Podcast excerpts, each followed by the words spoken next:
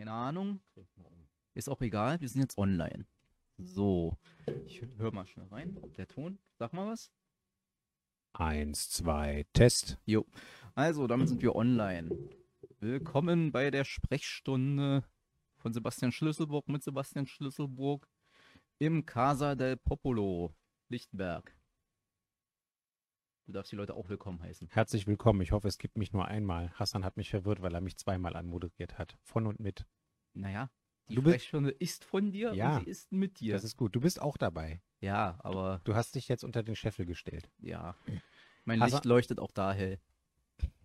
Na, dann sehe ich wenigstens auch, wo ich Staub wischen muss. Stimmt. es wird Zeit. Ja. Nee, okay, äh, wir, wir kommen schon wieder ins Albern, ey. Jupp. Ah, seh. so.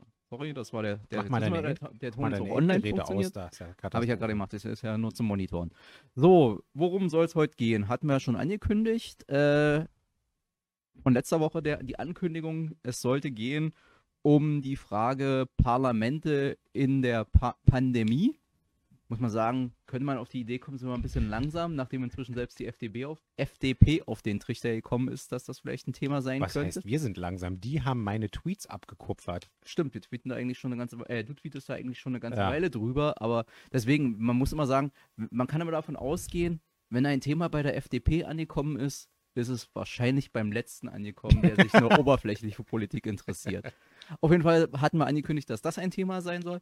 Dann hatten wir noch angekündigt, dass wir über den Haushalt sprechen wollen. Das wollen, werden wir jetzt heute nicht machen, weil Sachen dazwischen gekommen sind, die wir äh, interessanter und besprechenswerter finden. Vor allen Dingen so in diesem, wie gesagt, diesen, heute haben wir ja ein bisschen mehr Freiraum, weil kein Plenum und nichts ist, weil Herbstferien sind. Und wir wollen uns lieber mit der SPD und ihrer neuesten äh, profilneurotischen Anwandlung beschäftigen. Denn am Wochenende oder heute gab es ein Interview mit den, wie hat es äh, der eine Journalist formuliert, Der Mit neuen Doppelspitze der CDU. der neuen Doppelspitze der CDU oder der äh, Ideen, äh, ideologiefreien äh, Politik für die Mitte. Aber so oder so, Idee, also ja. Giffey und Saleh hatten Sachen zu, naja, eigentlich Sachen hatten sie nicht zu erzählen, aber sie mussten halt trotzdem irgendwie ein Interview beschreiben. Jetzt musst du noch mal kurz bestreiten. erklären, wer, äh, naja, Franziska Giffey werden die meisten Leute wissen, Bundesfamilienministerin, ehemalige Neuköllner Bezirksbürgermeisterin und äh, demnächst Vorsitzende der SPD und vielleicht Spitzenkandidatin der SPD für die nächste Abgeordnetenauswahl. Und Raad Saleh ist, Äh, Frakt Fraktionsvorsitzender und das Lord Helmchen der SPD Spandau. richtig, Aber- Spandau, die Hauptstadt des Havellands, wie ich von Raad Saleh gelernt habe. Ja, äh, ich glaube, so, so, äh, das wäre wahrscheinlich so seine Traumrolle. So, so äh, Land, oh, wie, wie hießen die? Äh, Oberlandrat oder sowas im, im Oberhavelland um 1890 Boah. rum, so, wo, wir- wo du so eine Art kleiner Fürst warst, gelegentlich bei den Junkern aufs Gestüt eingeladen worden bist und es dir ansonsten gut gehen lassen hast und die, äh, der Verwaltungsaufwand überschaubar gewesen ist. Ich glaube, ich kann mir vorstellen, das wär- das wäre eine Rolle, die ihm gefällt. Müssen wir ihn mal fragen. Ja, nee, auf jeden Fall, wir wollen uns ein bisschen äh, mehr Zeit nehmen, gleich zu Anfang jetzt, um über dieses hoffentlich nicht richtungsweisende Interview zu sprechen, weil was da formuliert worden ist, naja, wir finden es ein bisschen problematisch, sag ich mal. Ja, also erstmal, ähm, das Interview ist im Tagesspiegel erschienen und kann nachgelesen werden. Und ähm, wie das immer so ist mit den Journalistinnen und Journalisten, die haben schon gar nicht so unkritisch nachgefragt. Das fand ich schon ganz lustig. Da kommen wir gleich nochmal drauf zu sprechen. Aber ähm, ihr wisst ja, wie es funktioniert. Ähm, das ist ja aus deren Sicht nach Möglichkeit der Versuch, ein Perpetuum mobile aufzubauen. Das heißt, es gibt ein Interview in einer äh, meinungsstarken Zeitung äh, in Berlin in dem Fall dem Tagesspiegel, äh, wo die beiden designierten Landesvorsitzenden der SPD die Möglichkeit haben, irgendwie nochmal ein paar Flöcke einzuschlagen und ein paar Botschaften zu versenden. Und dann äh, wird natürlich, wenn das passiert ist, irgendwie von denselben Journalisten oder auch anderen Journalisten von Konkurrenzblättern äh, irgendwie gefragt, ja und äh, an die anderen, was halten sie denn davon, äh, von den Ideen oder von den Aussagen, die da getroffen wurden? Und äh, wenn dieselbe Zeitung zumindest in demselben Online-Medium am selben Tag des Erscheins irgendwie schon sagt, dass dieses Interview viel Konfliktpotenzial für die aktuelle Koalition beinhaltet und dann irgendwie aus ihrer Sicht diese Punkte dann nennt, ähm, Ja, dann ist das eben genau so ein bisschen der Punkt äh, aus Sicht der Medien, der auch wieder Sachen am Laufen äh, halten lassen möchte. Warum sage ich das? Das sage ich deswegen, weil mich der Inhalt dieses Interviews, habe es heute Morgen in der S-Bahn gelesen, auf dem Weg hierher, eigentlich nicht sonderlich überrascht hat. Das ist ein relativ krasser Gemischtwarenladen gewesen, wo die äh, alten äh, Artikel und Produkte, die die SPD schon seit zwei oder drei Monaten äh, wohlfeil anbietet, äh, auch wieder zum Besten gegeben wurden. Also sprich, äh, wir sind die SPD und äh, wir finden, die äh, Autofahrerinnen und Autofahrer müssen stärker berücksichtigt werden. Wir sind die SPD und wir finden, das ist übrigens Punkt, ein Punkt, wo ich äh, auch ein bisschen in ihre Richtung tendiere, äh, wir, wir finden, dass der U-Bahn-Ausbau nicht so stark vernachlässigt werden darf, wie es im Moment der Fall ist. Und äh, wir sind die SPD und äh, wir finden, dass äh, die Bildungsdigitalisierung in Berlin deutschlandweit ein Vorbild sein muss. Und wir sind die SPD und wir finden, dass wir bauen, bauen, bauen müssen. So, das waren jetzt eigentlich im Wesentlichen die Zusammenfassungen äh, dieses Artikels. Naja. Ähm, wir können jetzt ja gleich nochmal auf die Metaebene gehen, aber äh, eine Sache war auch noch da, aber es ist auch schon eine Sache, die sie ein paar Mal von sich gegeben haben. Äh, Wir sind die SPD und wir finden, dass das Bauen, Wohnen und äh, Verkehrsressort wieder zu einem Superressort zusammengelegt werden müssen. Super Erfolgsrezept. Hat in der Vergangenheit richtig vorangebracht, Ja. die Stadt. Also Wir, wir, wir, zählen, wir zählen kurz auf, ja, Back to the Future. Die SPD will zurück in die Zukunft. Also die SPD hatte, für alle Leute, die es nicht mehr genau wissen, dieses Superressort schon mal. Sie haben es damals zusammengeknüppert für ihren damaligen Landesvorsitzenden Peter Strieder. Ähm, mm, auch ein Name, which will go in infamy in history. ja, da gab es auch so einen Untersuchungsausschuss und so einen kleinen sozialdemokratischen äh, äh, Bauskandal. Es Äh, gab sozialdemokratische Bauskandale Ums in dieser Tempodrom, glaube ich. Aber Was? Nein, wirklich? Gab es das schon?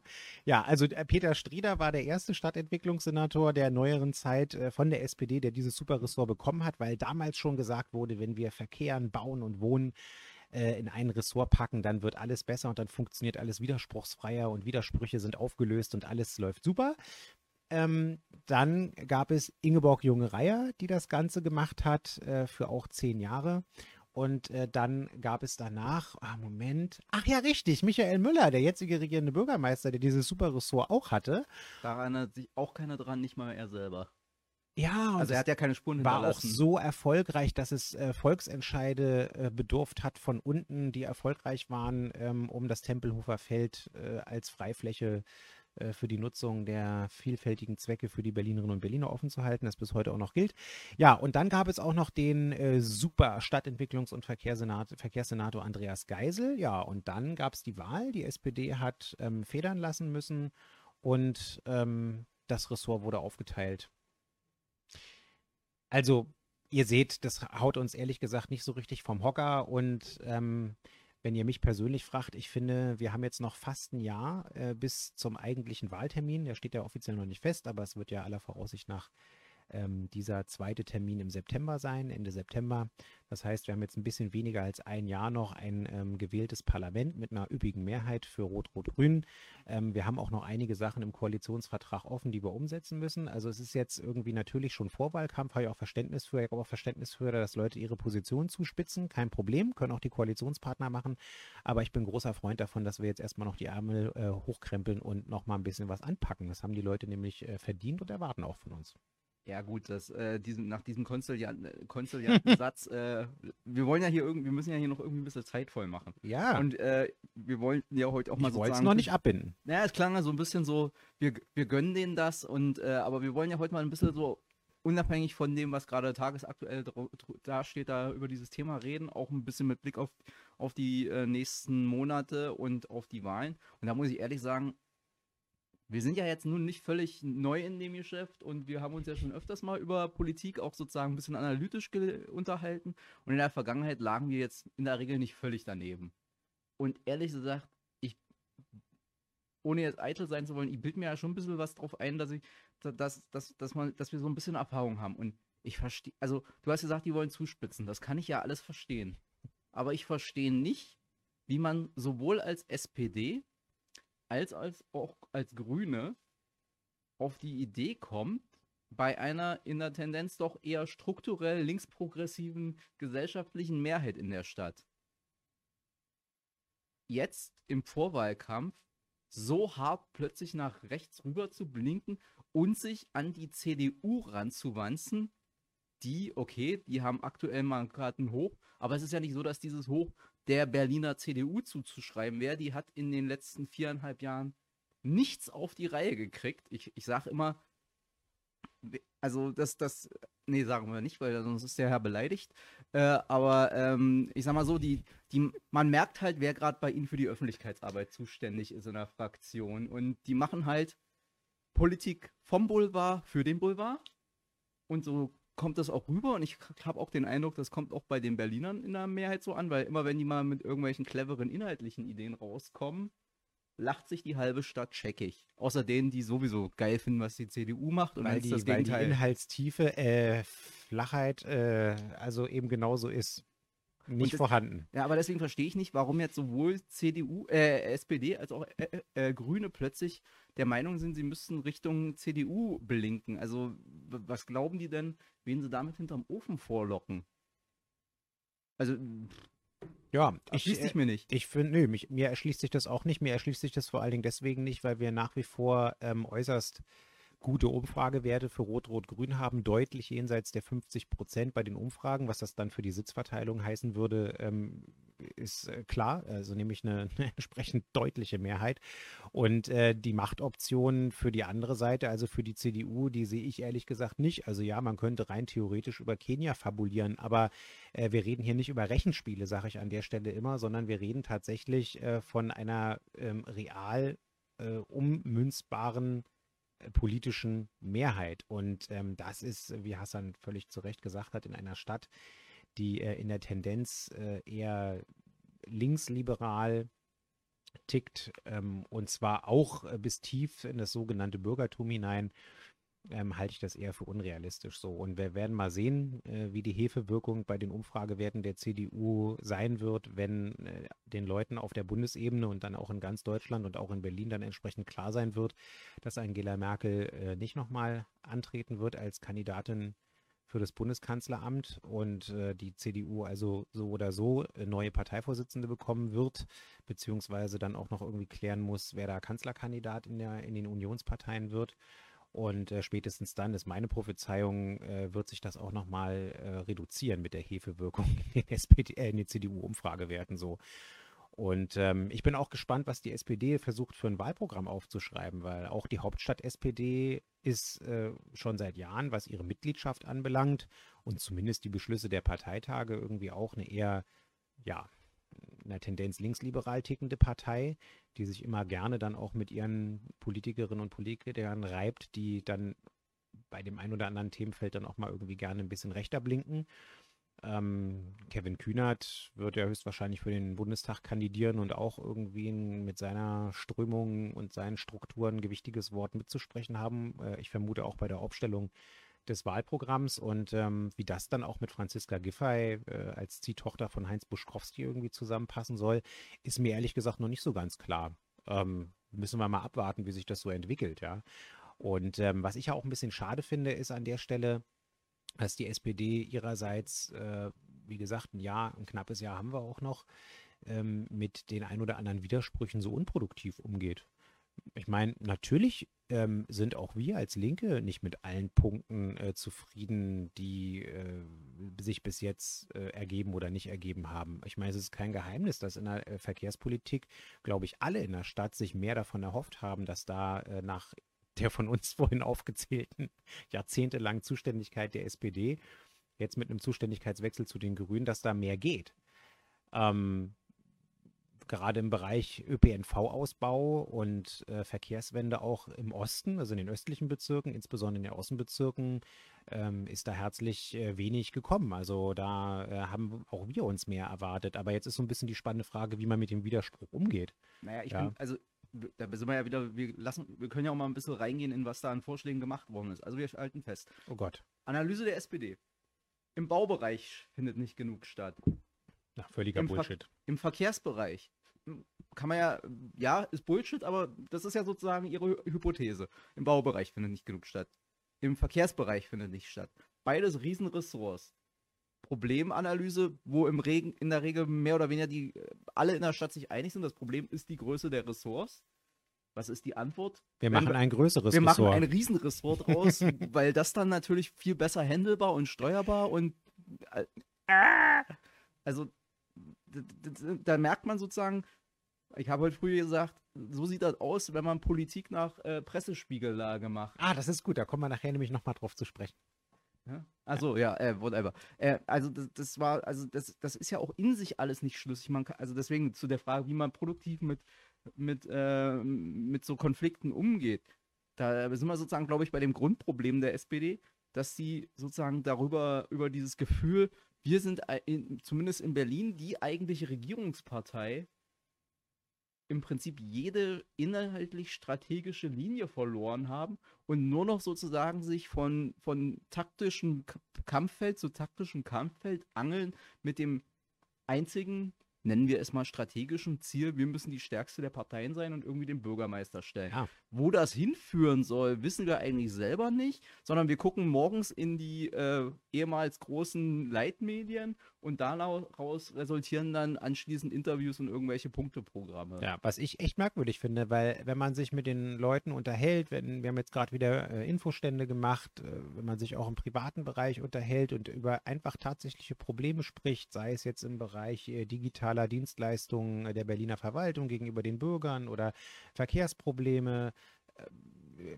oder meinetwegen auch äh, Probleme auf dem Wohnungsmarkt, dann ähm, höre ich ehrlich gesagt von den Leuten, die jetzt nicht in der Politikblase unterwegs sind, tagtäglich äh, vor allen Dingen eine Botschaft. Ähm, es wurde eine Regierung gewählt mit einer guten Mehrheit. Die hat fünf Jahre Zeit zu arbeiten äh, und wir erwarten von den Leuten, dass sie äh, bei allen Unterschieden an einem Strang ziehen und äh, zu gemeinsamen Lösungen und Kompromissen kommen und dass es zumindest ein kleines bisschen besser in dem jeweiligen Bereich wird. Also diese altbekannte Politik der kleinen Schritte, das verstehen die Leute ja durchaus, das kann man ihnen ja auch erklären ähm, wenn die Schritte manchmal äh, ein bisschen kleiner ausfallen als ursprünglich erhofft, äh, weil sich irgendeine Sachlage äh, anders darstellt, zum Beispiel eine Pandemie dazwischen kommt. Ähm, und äh, das Entscheidende aber ist, ob die richtige Richtung sozusagen äh, irgendwie dabei ist. So, und ähm, äh, das ist das, was ich zurückgemeldet bekomme, dass die Leute eigentlich nicht so einen Bock drauf haben, dass Koalitionen sich auf offener Bühne vollständig und immer nur zerfleddern. Das heißt auch nicht, dass man alles nur nach außen beschönigen, mit Camouflage zupacken und irgendwie in den Hinterzimmern machen soll. Ähm, aber, das, aber das machen wir auch nicht. Aber im Grundsatz müssen die Leute, glaube ich, ähm, und erwarten das auch von uns, eine Formation haben, äh, die eben um, um die beste Lösung ringt und ähm, halt grundsätzlich an einem Strang zieht. Und äh, was wir im Moment erleben, sowohl von den Grünen, du hast es ja auch angesprochen, die haben ja mit ihrer äh, designierten Spitzenkandidatin Bettina Jarasch jetzt auch ähm, also eine menschlich sehr nette Kollegin äh, aufgestellt, aber auch eine, die nicht sonderlich bekannt ist, die sich erstmal bekannt machen muss und vor allen Dingen jemand, der in der bisherigen politischen Vita, sei es in Steglitz-Zehlendorf ähm, oder auch innerparteilich, äh, dann doch äh, zu einer gewissen Nähe äh, zur CDU parteipolitisch äh, durchaus stand. Also in äh, Steglitz-Zehlendorf hat ja Schwarz-Grün auch mit äh, vorangetrieben und äh, innerhalb ähm, der damaligen zugespitzten grünen Flügelkonstellation ähm, stand sie ja auch äh, sozusagen für die etwas ähm, konservativ-bürgerlichen Positionen im grünen Lager, was auch völlig okay ist, weil die haben sie nun mal und die müssen natürlich auch innerparteilich bei denen repräsentiert werden. Aber es ist schon eher ein Signal, ja, tatsächlich irgendwie in, in bestimmten Bereichen zumindest von der öffentlichen Wahrnehmung her abzurücken äh, von dem oder von einigen Punkten, für die die Koalition als solche steht. Und ähm, tja, was soll ich sagen? Das ist so ein bisschen bedauerlich. Ähm, also wer, wer Bock auf Rot-Rot-Grün hat und auf eine äh, sozial-ökologische äh, Transformation, in der das Soziale, wie gesagt, nicht zu kurz kommt, der, ähm, das kann man bei der Gefechtslage jetzt auch sehen, hat auf jeden Fall äh, einen Partner, der da verlässlich zu steht. Weil eins kann ich euch sagen, wir werden garantiert nicht, ähm, egal wie das Wahlergebnis aussieht, äh, Gespräche mit der CDU über die Bildung einer Mehrheit im Abgeordnetenhaus führen. Das wird nicht stattfinden, weil da einfach die Schnittmengen nicht gegeben sind und uns auch das Personal da, wie soll ich sagen, deutlich unterkomplex erscheint. Also gerade in Bezug auf die Fähigkeit, mal in Widersprüchen zu denken und zu überlegen, wie, äh, wie löse ich die, äh, wie löse ich die produktiv auf nach vorne. Ist ja nicht so, dass das bei denen nicht, nicht der Fall wäre. Na, es ist ja nicht nur die Frage, ähm, dass bei uns die, äh, also dass sozusagen in der notwendigen ähm, so, zur ökologischen Wende mit der Linken, die äh, das Soziale nicht zu kurz kommt. Wer glaubt denn bitte, dass ob nun Schwarz-Grün oder Kenia, dass da irgendwas gewendet wird? Also wer will denn mit der mit der Beton- und äh, Dieselfraktion CDU oder wer glaubt denn ernsthaft, dass du mit der Beton- und Dieselfraktion CDU eine Verkehrswende machen kannst? Es das heißt zwar immer, nur Nixon konnte nach China gehen, aber ich glaube nicht, dass wir mit der CDU die Innenstadt autofrei bekommen. Und nicht in 100 Jahren nicht. Also, also das, das ist doch sozusagen die. Na doch, Man, weil, die, weil die ganz schnell die Autobahn weiterbauen und dann führen sie den Verkehr um die Innenstadt drumherum. Ahaha. Ah, ich vergaß. ja, aber ich meine, das sind so, das sind so Sachen, das, da, da, da, das ist weder machttaktisch noch, so, solange man jetzt nicht Inhalte völlig zynisch äh, nur als für die Plakate benötigt, leuchtet mir das alles auf irgendeiner, also nicht wirklich ein, wo das jetzt alles hinführen soll. Wobei, okay, Giffey kann natürlich mit der CDU machen, weil offensichtlich ist ja äh, Frau Giffeys äh, Verkehrspolitik auch in den 80er Jahren stehen geblieben und äh, ja, aber also 80er Jahre des äh, letzten Jahrhunderts, nicht des aktuell laufenden, weil, ja. Das wäre ja, ja dann schon wieder Zukunft, ja. Ja. ja. Aber lass, äh, apropos äh, Quatschideen. Ach ja, richtig. Ich, ich, war echt schockiert. Ich war echt schockiert. Ja. Wir haben hier im Büro seit einem Jahr ungefähr oder einem halben ah, Jahr. zwei Jahren. Äh, so sozusagen den bürointernen Witz, wie wir mit der anscheinend nicht allen völlig bekannten Problematik umgehen, dass Berlin kein Imperium ist mit fließenden Grenzen, sondern ein klar definierter Stadtstaat mit festen Grenzen zu seinem Nachbarland Brandenburg, die wir sozusagen, die wir jetzt auch nicht, also wo, wo, wo sozusagen die Zugriffsmöglichkeiten der Berliner Politik sozusagen auch räumlich an Grenzen stoßen, die auch für uns so ein bisschen Problem sind, weil Brandenburg äh, profitiert gerade erheblich von der Wertschöpfung, die in Berlin stattfindet, weil viele von denen, die am besten verdienen, nicht mehr in Berlin am besten verdienen, nicht mehr in Berlin wohnen, sondern im Speckgürtel in Brandenburg. Und da und, dann ihre Steuern zahlen. Genau, und da vor allen Dingen ihre Steuern zahlen. Und nee. mal abgesehen von der Frage Bauland. Und jetzt musste ich in, äh, äh, lesen, dass Frau Giffey der Meinung ist, Berlin müsse nicht nur in die Höhe wachsen. Darüber kann man ja reden. Sondern Berlin müsse in die Breite wachsen, wo ich dachte, was? Hört, hört uns Herr Geisel doch ab? haben sie uns jetzt die Idee für die Operation Bärensprung, die, die Expansion Berlins ins Brandenburger Umland geklaut? Oder jetzt, wie stellen die sich das jetzt, vor? Jetzt müssen wir kurz erklären, worum es geht. Weil ungefähr seit zwei Jahren haben wir nämlich scherzhaft äh, gesagt, äh, ihr wisst ja, Hassan ist Militärhistoriker, ähm, dass wir tatsächlich äh, auf Dauer das Problem, wenn wir uns nicht darauf verständigen können, wirklich krass in die Höhe zu bauen, und da gibt es ja durchaus stadtentwicklungspolitische Konflikte drum, die einen sagen, ja, kann man machen, die anderen sagen nur behutsam und die anderen sagen, naja, ist eigentlich Teufelszeug. Also wenn wir das quasi nicht hinkriegen, weil wir da immer noch keine Linie finden, dann ist ja wirklich die Frage, hm, wenn wir irgendwann keine Bauflächenpotenziale mehr haben, die wir nutzen wollen, weil wir eben auch Freiflächen und, und, und so weiter haben wollen, dann äh, ja, ist eigentlich nur die Lösung, das zu machen, was äh, vor 100 Jahren gemacht wurde mit dem Groß-Berlin-Gesetz, nämlich zack, bumm, um einfach die, äh, die Stadtgrenze nach außen zu verschieben. Damals, das kann Hassan gleich besser erklären, ging das äh, äh, historisch in der Situation ein bisschen einfacher, ähm, als, äh, als es heute geht. Heute geht es nämlich nicht, also zumindest nicht, äh, wenn es nicht einen Volksentscheid auf beiden Seiten gibt, wo man sagt, die Länder fusionieren. Oder wenn einzelne Kommunen in Brandenburg sagen, äh, ach, äh, unsere, unsere sprudelnden Steuereinnahmen, die wollen wir nicht mehr nur für uns behalten, sondern die wollen, wir, die, wollen wir, die wollen wir schön ins Berliner Säckel kippen. äh, ihr wisst also, ihr, wie wir das prognostizieren, ob das stattfinden wird, so von, von sich aus. Wahrscheinlich eher nicht. Also ist die Frage, wie können wir es machen? Und Hassan und ich hatten einen verwegenen Plan, den wir eigentlich, wenn die Pandemie nicht dazwischen gekommen wäre, auch versucht hätten, zum Beispiel der Berliner Zeitung oder so als äh, kleinen Aprilscherz ähm, äh, zu verkaufen. Und zwar nennen wir es Operation Bärensprung. Ja, militärische Operationen oder paramilitärische Operationen, die brauchen immer einen vernünftigen Codenamen. So, der muss reißerisch sein, der muss bildlich sein. So, Operation Bärensprung. Und wir haben das folgendermaßen überlegt zu machen. Also. also nicht, wir müssen am, jetzt nicht so ins Detail Was? Gehen. Warum denn nicht? Das ist doch total witzig. Nee, ach. Warum denn nicht? Das, das, finden wir witzig, alle anderen finden das nur doof. Ach, ich finde das witzig. Also auf jeden Fall. Also okay, dann äh, Feedback, Feedback, Feedback. Wenn ihr äh, Details wissen solltet über die ausgetüftete Operation Bärensprung ähm, und die Landnahme des Berliner Speckgürtels und Zuschlagung ähm, zum, äh, zum Berliner äh, Territorialgebiet, dann äh, schreibt uns in die Kommentare oder schickt uns über andere äh, Kanäle irgendwie das Feedback, dann äh, führen wir das nochmal aus. Dann gibt es da nochmal eine Spezialsendung mit Animationen und Grafiken zu. Also der, der, das Grundproblem, äh, um es nochmal jetzt ernsthaft zu sagen, ist, Berlin kann nicht in die Breite wachsen, weil da ist, äh, da ist Brandenburg.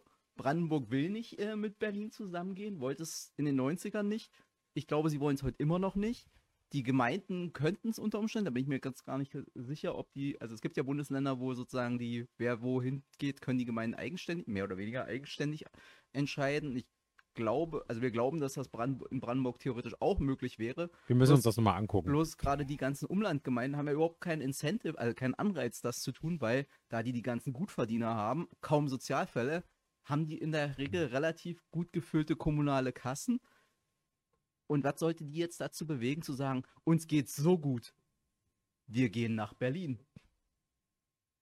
Und deswegen ist dieses Berlin muss in die Breite wachsen. Das klingt natürlich erstmal lustig und klug und ah, da ist ja noch keiner drauf gekommen. Wenn man sich die konkreten Gegebenheiten anguckt, bleibt eigentlich nur die Variante, wir schicken das, die Ordnungsämter und die, die Bereitschaftspolizei raus und äh, machen hier sozusagen imperialistische Landnahme. Oder also, keine Ahnung, was, was, was dahinter steht. Ja. Äh, da, da, da hat, also da hätte mal einer nachfragen müssen, Frau Giffey, wie soll denn Berlin in die Breite wachsen? Und hat, weiß Brandenburg schon davon? Könnt ihr, könnt ihr, könnt ihr sie ja mal fragen. Und ähm, naja, äh, gut. Aber äh, ja, und ein Groß-Berlin-Gesetz römisch II ist halt nicht mehr so möglich wie früher. Und, und ist ähm, halt irgendwie Preußen abhanden gekommen. Ja. Das was, sozusagen sowohl die Mark als auch finden. Berlin umfasst. Was wir gut finden, ja, ja, dass da Missverständnisse aber ich meine, auf, auftreten. Das war sozusagen die Voraussetzung, warum das Groß-Berlin-Gesetz funktioniert hat, weil sowohl Berlin als auch die ganzen Umlandgemeinden alle Gemeinden im Land, also in, im damaligen Brand, äh, im damaligen Land Preußen gewesen sind und heute sind halt Berlin und Brandenburg und die Umlandgemeinden jeweils Teile verschiedener Bundesländer. Ja. Irgendwie haben sich da Dinge verändert. Also das hat anscheinend. Föderalismus, eine ganz fancy Sache. Ja, ja, aber offensichtlich hat das Frau Giffey im, im, äh, im, im Freudentaumel über 100 Jahre Groß-Berlin-Gesetz irgendwie vergessen, sich mal die Grundlagen durchzulesen, was da die Voraussetzungen fürs Groß-Berlin-Gesetz gewesen sind. Naja, ist ja auch nicht so schlimm. Sie will ja nur regierende Bürgermeisterin werden, da muss man das nicht so genau wissen mit der Geschichte der eigenen Stadt. Gut, ähm, jetzt haben wir relativ viel über die SPD-Profilneurosen gesprochen und Absatzbewegungen und Rechtsblinkangelegenheiten. Ähm, ja, wir arbeiten weiter und ähm, gerne mit euch zusammen. Äh, Feedback, Kritik und äh, Änderungswünsche, äh, egal ob sie Landesbezirks- oder Bundespolitik betreffen, immer her zu uns. So, damit kommen wir dann aber eigentlich arbeiten wir uns jetzt weiter an der SPD ab, weil auch da sind sie ja im Prinzip auf der anderen Seite der Barrikade. Wir kommen jetzt zu dem Thema Corona-Pandemie, Corona-Verordnung und, wie vor uns angekündigt, inzwischen ist das Thema selbst bei der FDP angekommen, dass vielleicht es eine gute Idee wäre, wenn die Corona-Verordnung nicht nur mehr oder weniger von äh, profilierungssüchtigen äh, Ministerpräsidenten und Innenministern äh, geschrieben und verabschiedet werden würden, sondern wenn da vielleicht auch mal jetzt als Arbeitshypothese etwas besondere Parlamente, allein schon, also ich glaube ja durchaus an die, äh, an die Intelligenz der Masse und 160 sind dann im Zweifelsfall ein bisschen intelligenter als zwei, ähm, dass man sozusagen die Rolle der Parlamente deutlich stärkt und sozusagen sagt, Gesetze werden von den Parlamenten gemacht und von den Regierungen umgesetzt und so und so Sachen, wo es um erhebliche Grundrechtseingriffe geht, wie eben die ganzen Pandemieverordnungen jetzt auch durchaus bedeutet haben, müssen dann irgendwann mal rauskommen aus dem vermeintlichen Krisenmodus in den Normalmodus, weil die, die Idee, dass das jetzt hier alles irgendwie zügig innerhalb weniger Monate vorbeigeht, da werden wir uns jetzt wovon verabschieden haben müssen. Das heißt, das Parlament muss wieder stärker werden. Ja. Da rennt selbst seit auch schon seit naja, gefühlt mindestens zwei, drei Monaten rum. Ja. Eher so on the low level, mal immer hier, wäre das nicht mal wieder was, wo das Parlament sich da, dass zumindest das Parlament mal sich die Verordnung auf den Tisch zieht. Das kam ja auch nicht von alleine. Das fiel ja dann auch irgendwann mal auf. Upsi, die, äh, die Verfassung schreibt eigentlich vor, dass die Verordnungen dem Parlament zumindest zur Kenntnis zu geben sind, wo der Senat das auch irgendwie vergessen hatte. Ja. Aber wie gesagt, wir sind jetzt eigentlich aus dem unmittelbaren Krisenmodus, müssen wir jetzt mal in den, also wie war das?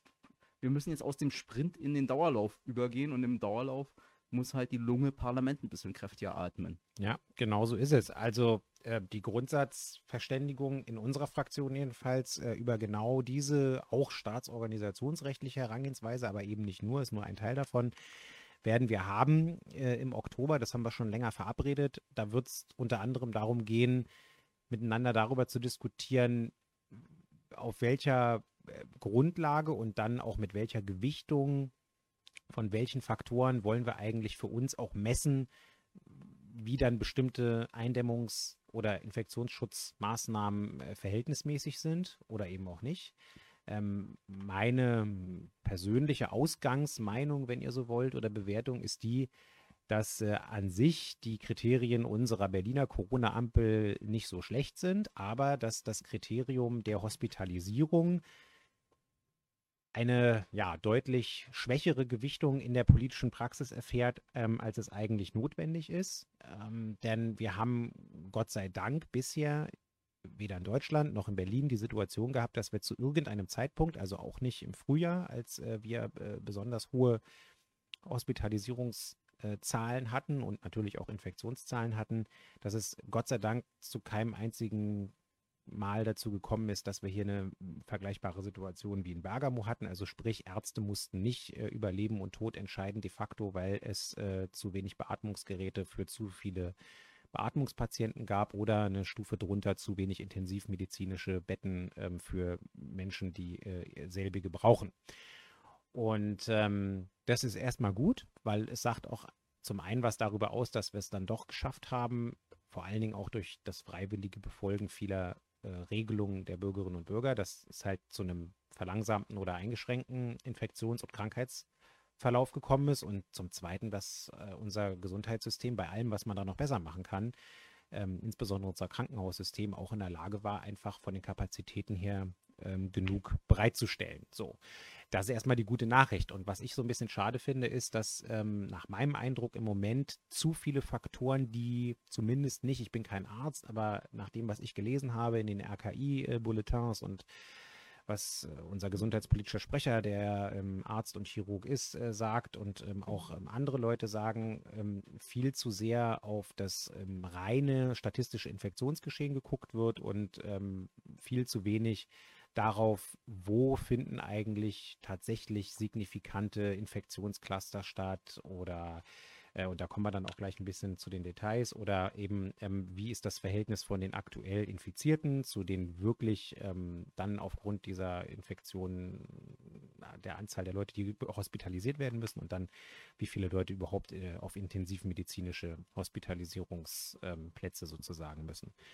Das ist so ein bisschen der eine Punkt. Also, äh, um es kurz auszudrücken, ich habe den Eindruck, dass im Moment äh, einige Maßnahmen, äh, die ergriffen wurden, nicht so richtig fußen auf einer, sag ich mal, medizinischen Evidenz. Und dann sind auch viele Maßnahmen sehr aktionistisch und sehr äh, aufgrund des Pressespiegels gestaltet. Das hat Hassan vorhin schon bei der anderen Geschichte gesagt, also abstrakt dazu, wie Politik manchmal funktioniert, insbesondere bei CDU und SPD. Ähm, aber hier in dem Fall ist es ganz besonders krass. Also da habe ich auch den Eindruck, dass manchmal bestimmte Maßnahmen auch einfach ähm, als Vorschlag äh, von einer Gesundheitsministerin oder einem Gesundheitsminister oder einem Innenminister oder einer Innenministerin den, als Buzzword in den Raum geballert werden. Dann wird irgendwie geguckt, wie die Reaktion ist, weil dann findet ja immer gleich eine Diskussion statt. Äh, sind sie dafür? Sind sie dagegen? Äh, obwohl eigentlich noch gar nichts entschieden ist. Das alleine führt schon dazu, dass Leute verunsichert werden, äh, wo sie sich gerade erst an die bestehenden Regeln gewohnt, gewöhnt haben, die tatsächlich existieren. Und äh, dann kommt tatsächlich irgendwie äh, entweder ein bisschen schärfer oder ein bisschen schwächer ausgefallen, äh, irgendwie tatsächlich irgendwie ein paar Tage äh, später irgendwie dann eine entsprechende Maßnahme. Und ähm, wir können ja auch mal zu zwei konkreten äh, Punkten kommen. Ähm, einmal nämlich zu der Sperrstunde und der Entscheidung des Verwaltungsgerichts Berlin dazu und einmal zu dem sogenannten Beherbergungsverbot und der Entscheidung des Verwaltungsgerichtshofs Baden-Württemberg dazu. Und ähm, um die Konklusion sozusagen nochmal vorwegzunehmen, ich habe es im letzten Rechtsausschuss ja auch deutlich gesagt, wo wir über die Corona-Verordnung ähm, eben aus rechtspolitischer Perspektive und staatsrechtspolitischer Perspektive diskutiert haben. Ähm, ich persönlich bin tatsächlich dafür, dass wir jetzt an einem Punkt sind, wo wir, und in Berlin können wir das nach der Verfassung und der Geschäftsordnung des Abgeordnetenhauses, ähm, tatsächlich die Corona-Verordnung in Gänze ablösen sollten durch ein Landesgesetz. Ähm, das bedeutet zum einen, dass die ähm, Debatten, die dann zu, dieser, äh, zu diesem Gesetz und den entsprechenden Maßnahmen stattfinden, jedenfalls öffentlich Herr sind, als das im Senat der Fall ist. Ähm, und das an sich ist, glaube ich, schon mal ein Wert für sich, weil die Leute dann in der Öffentlichkeit ein bisschen besser nachvollziehen können, ähm, wie Argument und Gegenargument ausgetauscht werden und zu welcher Lösung man dann kommt, zu welchem Kompromiss man dann kommt. Und ich glaube, Transparenz ist immer sinnvoll, wenn es darum geht, dass Leute auch Regeln nachvollziehen können und dann vielleicht auch akzeptieren können. Und das Zweite ist, dass, ähm, Hassan hat es schon gesagt, wir eine Reihe von Grundrechtseingriffen haben. Die einen sind ein bisschen weniger intensiv, andere sind deutlich intensiver.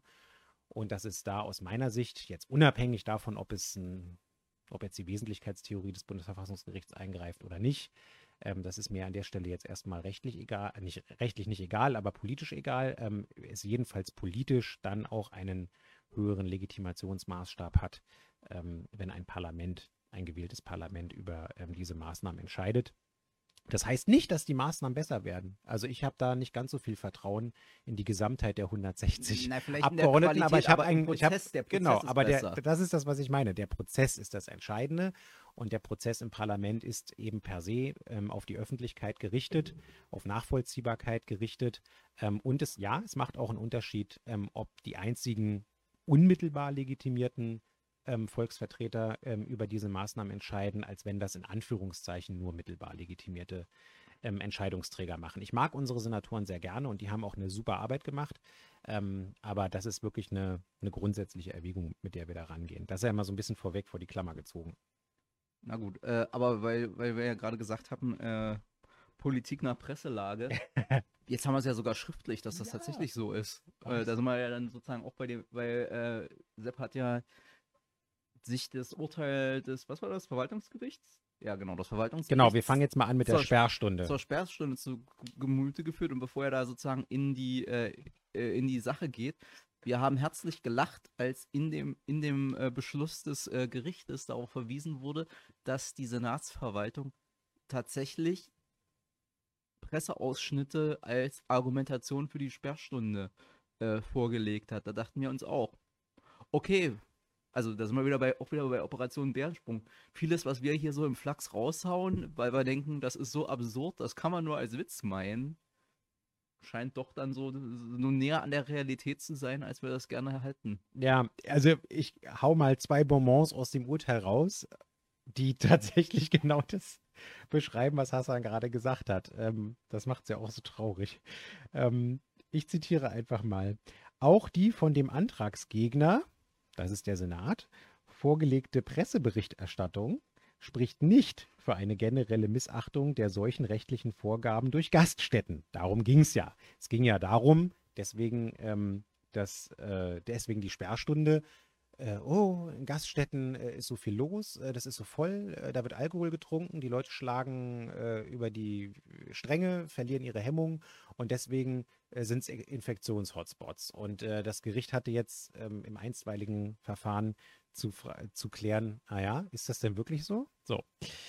Ähm, sie bezieht sich insbesondere, also der Senat, also die Antragsgegnerin, sie bezieht sich insbesondere auf die erste Nacht der Sperr... Ah nee, Entschuldigung, die Presseberichterstattung. Sie die Presseberichterstattung bezieht sich insbesondere auf die erste Nacht der Sperrstunde, nämlich die Nacht vom Freitag, dem 9. Oktober auf Sonnabend, den 10. Oktober, wobei die Geltung der neuen Regelung schon ab Sonnabend 0 Uhr zunächst unklar war und sich die Senatsverwaltung deshalb veranlasst sah, am 8. Oktober eine präzisierende Pressemitteilung herauszugeben. Das war schon mal die erste Watsche. So, ihr, ihr erlasst Regeln, dann äh, kommuniziert doch bitte klar und für jeden verständlich, ab wann die Regeln gelten. Ähm, also, naja. Dann geht's weiter. Die von dem Antragsgegner vorgelegte Berichterstattung aus dieser Nacht ist für eine prognostische Einschätzung zur Einhaltung der Schutz- und Hygienemaßnahmen und des Alkoholausschankverbots für die Zukunft deshalb nur von sehr eingeschränkter Aussagekraft. Dem Argument, dass sich die Schließung einer Gaststätte besser kontrollieren lasse, als die Einhaltung der Vorgaben der SARS-CoV-2-Infektionsschutzverordnung. Durch diese kommt daher nach Auffassung der Kammer kein entscheidendes Gewicht zu. Mit anderen Worten, ähm, Grundrechtseingriffe und die Begründung dazu nach Presselage. Und das haben die tatsächlich vor Gericht vorgelegt. Und das Gericht hat hier gesagt, davon halten sie ehrlich gesagt nicht sehr viel. Und jetzt kommt eine zweite Sache, die auch noch nicht ganz unwesentlich ist. Ähm, das Gericht hat sich natürlich auch angeguckt, ähm, bei der Frage, na, ist die äh, Sperrstunde denn ein verhältnismäßiges Mittel? Sind alle anderen milderen Mittel ausgeschöpft worden? ist jetzt im Ergebnis dazu gekommen, dass es nicht so ist. Deswegen haben sie ja auch so entschieden. Aber sie haben sich das eben auch in Bezug auf den Vollzug der bisherigen Regelung angeguckt. Also die, die schon gegolten haben, bevor die Sperrstunde verfügt wurde. Und das will ich auch noch mal kurz zitieren. Insoweit deutet die von dem Antragsgegner vorgelegte äh, Presseberichterstattung auf ein Vollzugsdefizit mit Blick auf die Maßnahmen der SARS-CoV-2-Infektionsschutzverordnung hin. So sollen in zwei berichteten Fällen Landespolizeibeamte weder die Einhaltung der Sperrstunde durchgesetzt noch Menschenansammlung vor infolge der Sperrstunde geschlossenen Gaststätten aufgelöst haben, obwohl die zulässige Personenzahl von Gruppen im öffentlichen Raum im Freien während der Sperrstunde unter anderem auf fünf Personen aus mehreren Haushalten beschränkt ist.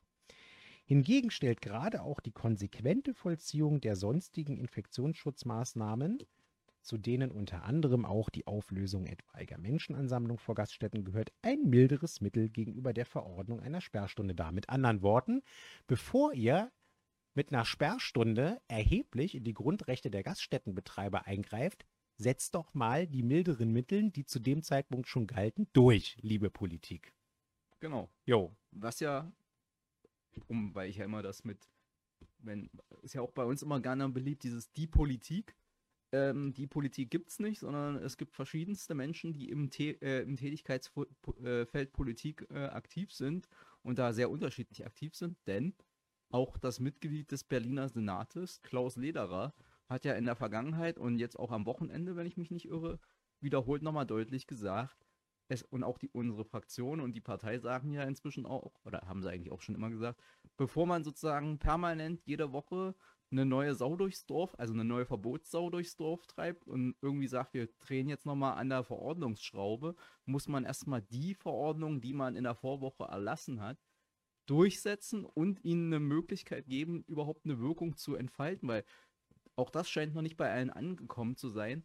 Die Wirkung ist nicht eins zu eins. Also ist es nicht so, dass du eine, Ver eine Verordnung raushaust und am nächsten Tag badabing, badabum, gehen die äh, Fallzahlen zurück oder ändert sich der R-Wert, sondern das hat immer sozusagen eine verzögerte Wirkung, weil eine Infektion hat eine Inkubationszeit und an der Stelle ist ja anscheinend auch noch nicht bei allen angekommen. Und Menschen haben Verhalten und müssen ja. es erstmal einüben. Ja, und insofern müsste man sagen, wir geben auch den Verordnungen mal ein bisschen Inkubationszeit, dass sie sozusagen ihre Wirkung entfalten können. Das klingt gut.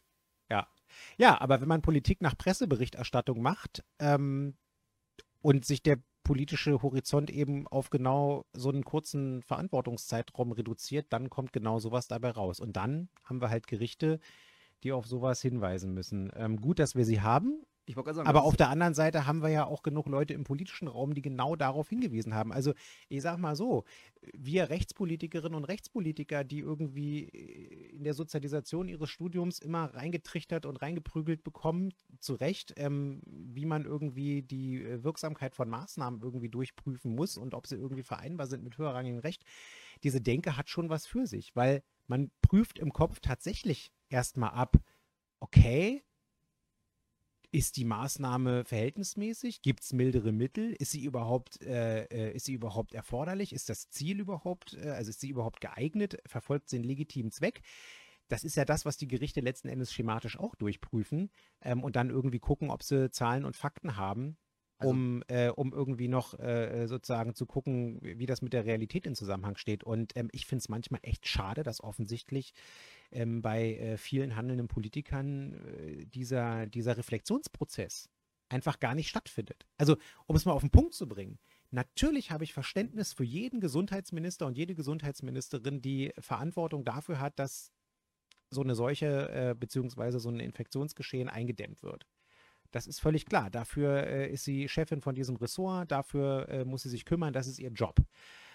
Aber ähm, sie hat halt eben auch immer, und äh, das muss man machen, zu überprüfen, ob das, was sie da tut, A, äh, überhaupt auf einer vernünftigen gesetzlichen Grundlage passiert. Und dann muss sie immer gucken, ob es auch verhältnismäßig ist. So. Und äh, wenn diese, dieser Selbstprüfungsprozess nicht stattfindet, dann ist es ein Problem.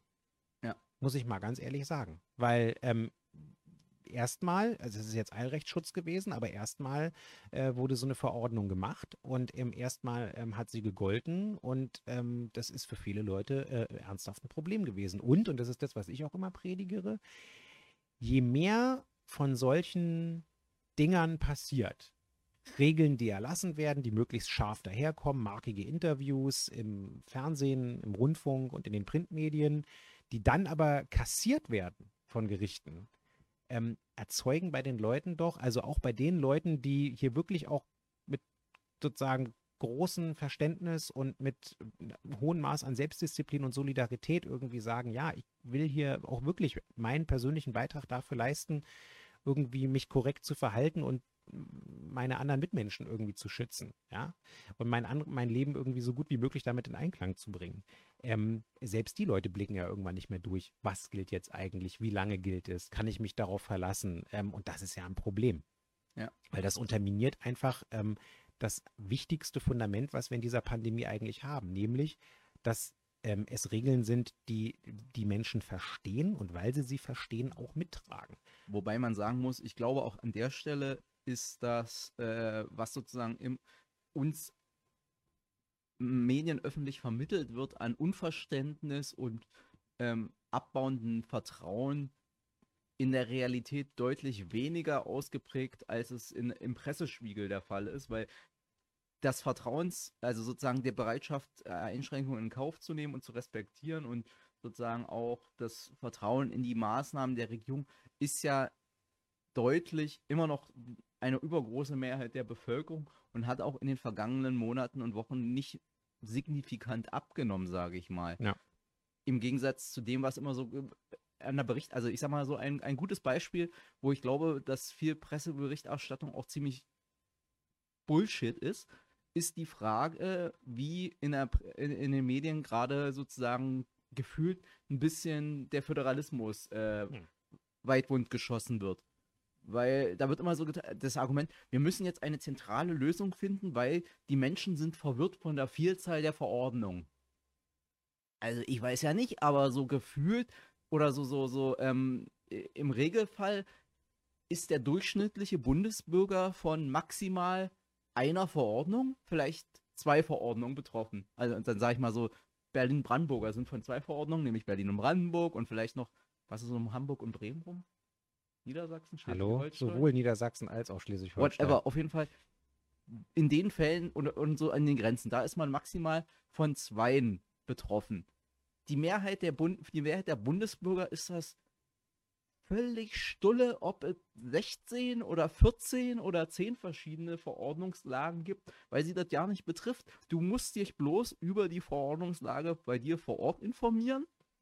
Oder da, wo du hin willst. Oder wo du hin willst. Und das kriegen auch wenn es anscheinend viele Journalisten nicht glauben können, vermute ich mal, noch die Mehrheit der Bundesbürger kriegt das auf die Kette. Und deswegen, also bin ich, das, das, da, da ist dann sozusagen wahrscheinlich auch die innere Logik der Medienberichterstattung das Problem. Du kannst ja nicht, also wie, wie immer, die Meldung, nichts ist passiert, alles läuft wie geschmiert, die verkauft sich halt nicht so gut wie großes Thema, großes Problem, Konflikt. Wir, wir müssen mal hier irgendwie Leuten Mikrofone ins Gesicht halten und sie ex, äh, inquisitorisch zu ihren geplanten Maßnahmen befragen. Ja, und äh, auch der Vergleich zu zentralstaatlich organisierten äh, Nachbarstaaten, nehmen wir mal Frankreich, äh, zeigt, super, äh, dass das überhaupt äh, keinen wirklichen Effekt hatte. Also äh, Frankreich ist bekannterweise ein Zentralstaat. Die haben sowohl in der, wenn wir es jetzt mal so formulieren, ersten Welle ein erheblich größeres Problem gehabt als wir.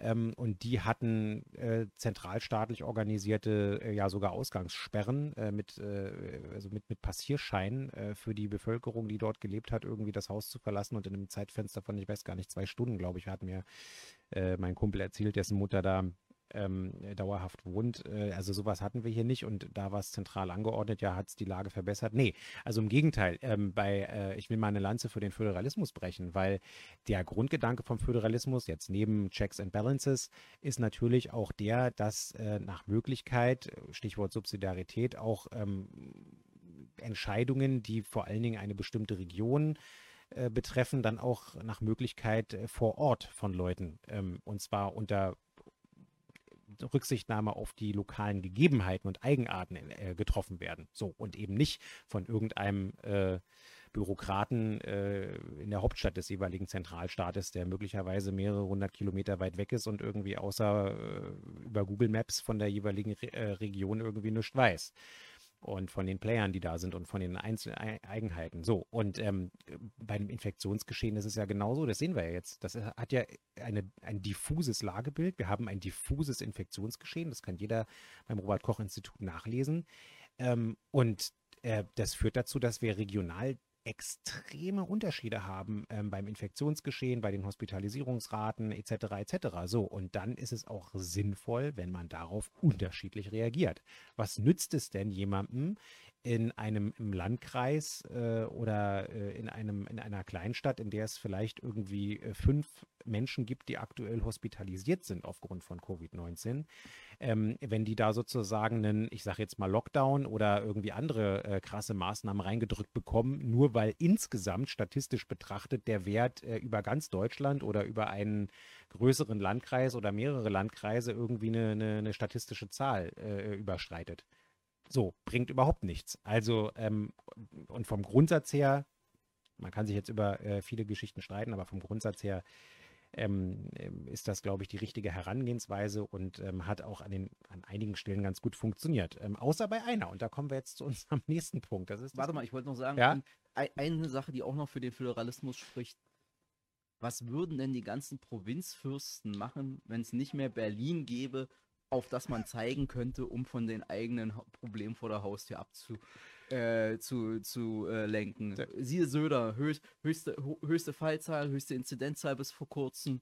Äh, aber immer so tun, als wäre man voll der Macher. Und also der hat viel gemacht, aber wahrscheinlich viel falsch. Und auch verschwundene Tests. Ja, ja, also. So die waren ja einfach weg. So wie, also wie gesagt, der Föderalismus ja. hält auch die Tradition am Leben. Im Zweifelsfall ist die Hauptstadt immer an allem schuld und irgendwie schlimmer als, als die Provinz. Insofern, ja. wenn es das nicht mehr gäbe, was würde Auf dem Märchen basieren eine gute Anzahl der Prozentpunkte von allen CSU-Wahlergebnissen in Bayern. Da brauchst du dich ja hinstellen in eine Versammlung und dann wie in dem einen Comedy-Film musst du dich nur hinstellen und sagen, ich traue der Regierung in Berlin nur so weit, wie ich einen Klavierflügel schmeißen kann. Und schon hat man die Schenkelklopfer auf seiner Seite und die Leute sagen so, jo, ist einer von uns, den schicken wir jetzt in die Hauptstadt und dann kann er da in den, äh, in den, in den Parlamentswochen ähm, hedonistisch unterwegs sein und das erzählt er uns aber nicht. Ähm, na gut.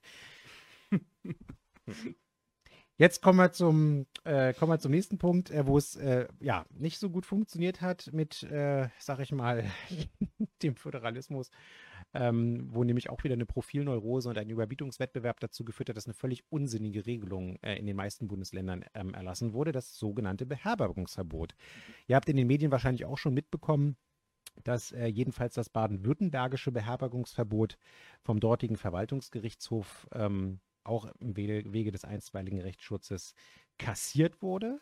Auch da haben Leute geklagt und im Kern war es eigentlich die gleiche Problemlage wie bei der Frage der Sperrstunde in Berlin.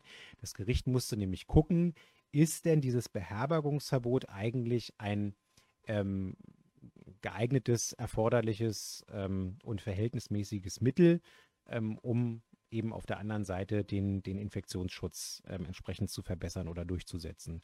So, und die sind im Kern, da brauche ich nicht so viel zitieren, auch äh, zu demselben Ergebnis bekommen. Und zwar erstens ähm, dadurch, dass das Ausbruchgeschehen in Beherbergungsbetrieben äh, zwar bekannt ist, aber äh, auch nach den offiziellen Informationen des RKIs eben gerade kein Treiber der Pandemie sind, sondern dass gerade äh, in anderen Bereichen zu konstatieren ist. So. Und das Beherbergungsverbot trifft aber natürlich vor allen Dingen die Grundrechte derjenigen, die Beherbergungsbetriebe ähm, leiten ähm, und äh, durchführen. Und ähm, das ist schon mal so der erste Grund gewesen. Also wenn du schon einen Bereich hast, der nachgewiesenermaßen kein Treiber des Infektionsgeschehens ist, warum belegst du ihn dann erstens überhaupt mit einem Verbot und zweitens ähm, mit äh, einem so tiefgreifenden Verbot? So, und dann ähm, sind sie letzten Endes äh, zu dem Ergebnis gekommen, dass ähm, das ganze Ding sozusagen nicht äh, hinreichend genug äh, bestimmt und verhältnismäßig ist. Ähm, den Zitat kann man bringen. Ein, das Zitat kann ich mal kurz bringen. Zitat: Ein Nachweis, dass ein Beherbergungsverbot hierzu einen messbaren Beitrag geleistet hat, ist damit nicht erbracht, zumal in den vergangenen Wochen aufgrund der in allen Bundesländern vergleichsweise niedrigen Fallzahlen das Beherbergungsverbot in den jeweiligen Landesverordnungen ohnehin nicht zur Anwendung gelangt ist. So, ähm, Sie haben auch wieder gesagt, es gibt mildere Mittel. Ähm, und ein Satz, den ich noch wichtig finde aus der Entscheidung, dem sich alle Vertreter der Exekutive in den verschiedenen Ländern mal hinter die Ohren schreiben können. Sie sagen, ähm, und das ist richtig und das ist traurig, dass Sie es wieder betonen müssen, der Verhältnismäßigkeitsgrundsatz, also der verfassungsrechtliche Verhältnismäßigkeitsgrundsatz, verpflichtet fortlaufend und differenziert zu prüfen, ob konkrete Grundrechtseingriffe auch weiterhin zumutbar sind. Das gilt sowohl für welche, die man neu ergreifen will, als auch für die, die bestehen. Also sprich, ob sie in dieser Tiefe und Regelungsintensität äh, noch notwendig sind. So. Und ähm, das ist, wie gesagt, wieder so ein Punkt, der nicht wirklich stattfindet, äh, weswegen wir, wie gesagt, der Auffassung sind, ähm, es ist jetzt mal äh, an der Zeit, dass die Parlamente sich dieser Sache annehmen.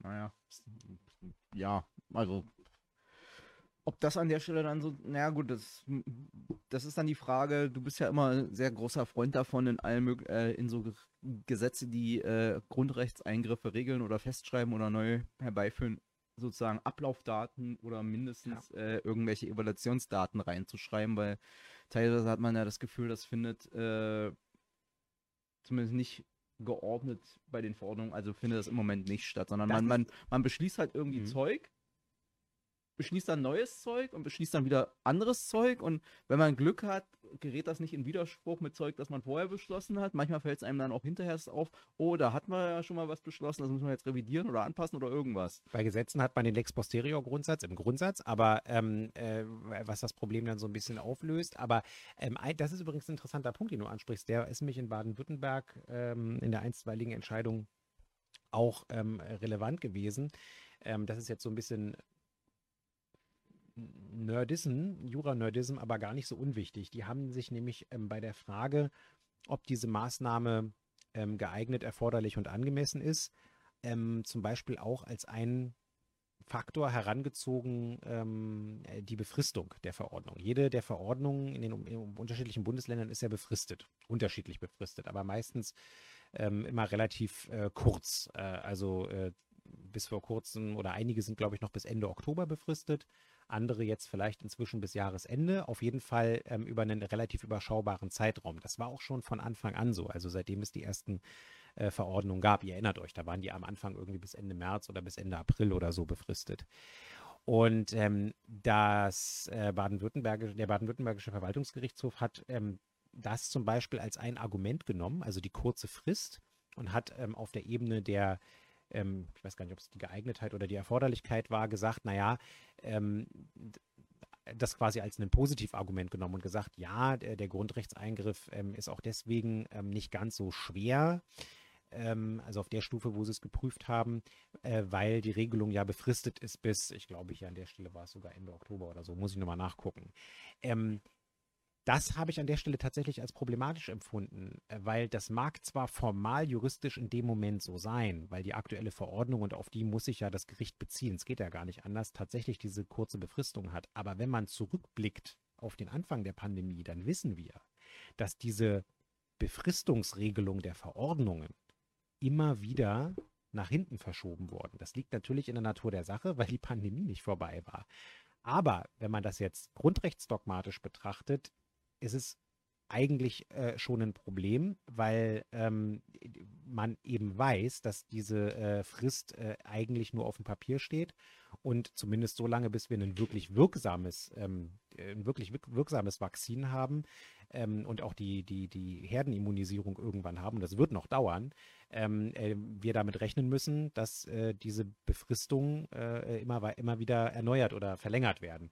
Und deswegen finde ich das juristisch zumindest schwierig, ähm, aber das nur als kleines Nerd-Argument, ähm, dieses Befristungsargument dann bei der Frage der, ähm, der äh, Angemessenheit ähm, oder schon bei der Erforderlichkeit irgendwie als ein Argument zu nehmen, ja, ja, ist ja alles nicht so schlimm vom Grundrechtseingriff her, weil es ja zeitlich befristet. Da sollte man sich, glaube ich, das ist jetzt die kleine Kritik an den Gerichten, nicht in die Tasche lügen, sondern sollte tatsächlich auf die, auf die tatsächliche Lage gucken.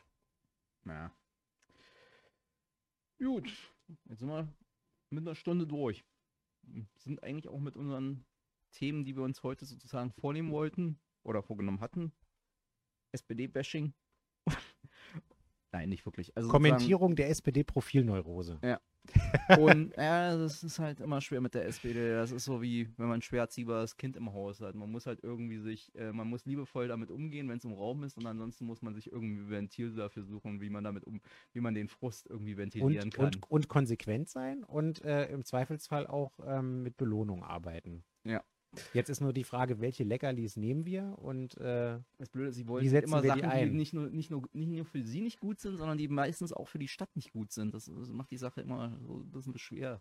Wir können ja so ein Be Belohnungssystem machen. Ähm, wenn, äh, wenn die SPD äh, fünfmal hintereinander ähm, äh, bereit ist, weiter den Koalitionsvertrag abzuarbeiten äh, und die Dinge zu erledigen, die noch erledigt werden müssen, dann äh, kriegen sie sozusagen so ein Sternchen und das können sie dann einlösen bei uns für, äh, für einmal, weiß ich nicht. Ähm, ja, aber dann kommen sie halt immer gleich mit eine... Quatsch ein, wo wir sagen, das geht aus prinzipiellen Überlegungen nicht. Erstens ist es sozusagen äh, und zweitens ist es auch noch Quatsch. Ja, also selbst wenn man, äh, ja, wir müssen halt mit denen, man muss halt mit dem arbeiten, was man hat. Und wir haben halt die SPD. Genau, wie sagt Klaus Lederer immer so schön, ähm, man kann nur äh, mit dem Damen tanzen, die im Ballsaal sind. Genau, oder den Herrn, je nachdem. Oder den Herrn. Ja. ja. Okay, gut. Damit, und wie gesagt, also das haben wir abgearbeitet und wir haben uns jetzt auch mit den Parlamenten in der pa Pandemie und dass wir das gerne tatsächlich wieder mehr hätten, dass die Parlamente mitentscheiden und nicht nur sozusagen zur Kenntnis nehmen und informiert werden, was die Exekutive sich gerade wieder Spannendes nach der neuesten Lektüre der BZ oder so ausgedacht hat. Ähm, ja, schauen wir mal, was, weil da, wie gesagt, da scheint ja jetzt tatsächlich ein bisschen Bewegung reinzukommen. Auch ein, einen habe ich noch. Also die, die FDP hat ja jetzt äh, eine Sondersitzung des, des AGH. Nein, das ist unklar, ob die das beantragt haben. Sie ja, haben in den Nachrichten äh, das gefordert und gesagt und auch eine Pressemitteilung rausgehauen. Genau, ja, aber ja. Äh, genau das ist nämlich der Teil, warum ich das jetzt nochmal aufrufen wollte, weil da zeigte sich auch wirklich, wie unfähig die zu konstruktiver inhaltlicher Arbeit sind. Weil sie haben, wie gesagt, sie haben nichts beantragt, sondern sie haben einen Brief geschrieben, der die Vermutung weckt, sie könnten das vielleicht wollen, man weiß es nicht genau. Und dann haben sie in diesem Brief auch nicht konkret irgendwelche Forderungen formuliert, sondern auch wieder so ein allgemeines Blabla-Geschwafel. Wir müssten mal drüber reden, wo ich mir auch denke, Leute, Leute, Leute, das ist also die sind ja nun nicht wie wir gezwungen, uns sich noch mit irgendwie zwei Opposition, äh, Ko Koalitionspartnern auf eine inhaltliche Position zu vereinigen. Die könnten sich hinsetzen und ihrer, man, immer dran denken, die FDP war mal eine Bürgerrechtspartei die waren nicht nur zuständig, dass es beim Apotheker in der Kasse stimmt. Die waren mal für Bürgerrechte zuständig. Also könnten die sich theoretisch hinsetzen und Sachen konkret aufschreiben, die sie anders und wie sie sie gern geregelt haben würden. Und nicht so, wir müssten mal reden. So kann man eine Intervention bei irgendwie, keine Ahnung, wenn du Stress in einer Beziehung hast, kannst du anfangen mit, wir müssten uns mal hinsetzen, um zu reden, aber nicht, wenn du eine, eine Fraktion in, in einem Parlament bist, dann ist das irgendwie peinlich, finde ich. Wie so vieles peinlich bei der FDP ist. Auch wieder richtig. Naja.